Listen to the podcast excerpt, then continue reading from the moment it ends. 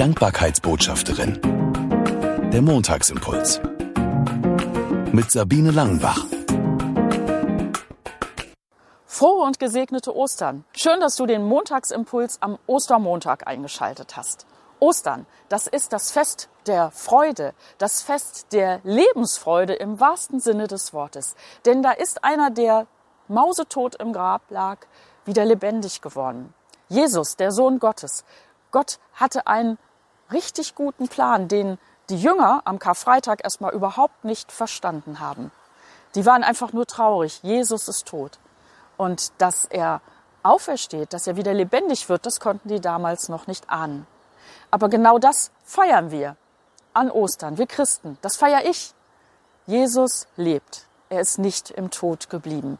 Das gibt mir Hoffnung für mein ganz normales Leben, weil für mich klar ist, Situationen, die für mich hoffnungslos zu sein scheinen, wo ich keinen Ausweg weiß, wo ich nur denke, wie soll das nur weitergehen, wie die Jünger damals an Karfreitag, da hat Gott eine Lösung für, die ich überhaupt noch nicht sehen kann.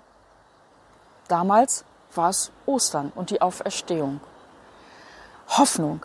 Hoffnung, dass die Dinge gut werden. Václav Havel, der Politiker und Menschenrechtler, hat gesagt, Hoffnung ist nicht die Überzeugung, dass etwas gut ausgeht, sondern die Gewissheit, dass etwas Sinn hat, egal wie es ausgeht.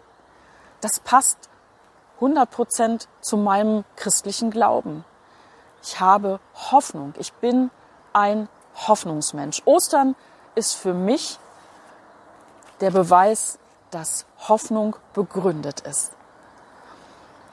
Der Theologe Karl Barth hat einmal gesagt, die Osterbotschaft, wer die gehört hat, der kann nicht mehr mit tragischem Gesicht herumlaufen und die humorlose Existenz eines Menschen führen, der keine Hoffnung hat.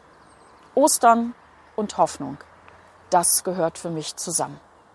In diesem Sinne wünsche ich dir noch einen guten Osterfeiertag. Oder wenn du den Montagsimpuls später hörst, Osterfreude reicht weit über Ostern hinaus. Die reicht für die Ewigkeit. Ich wünsche dir eine gute Woche und bis nächsten Montag. Sie hörten die Dankbarkeitsbotschafterin, der Montagsimpuls. Mehr erfahren Sie auf www.sabine-langenbach.de.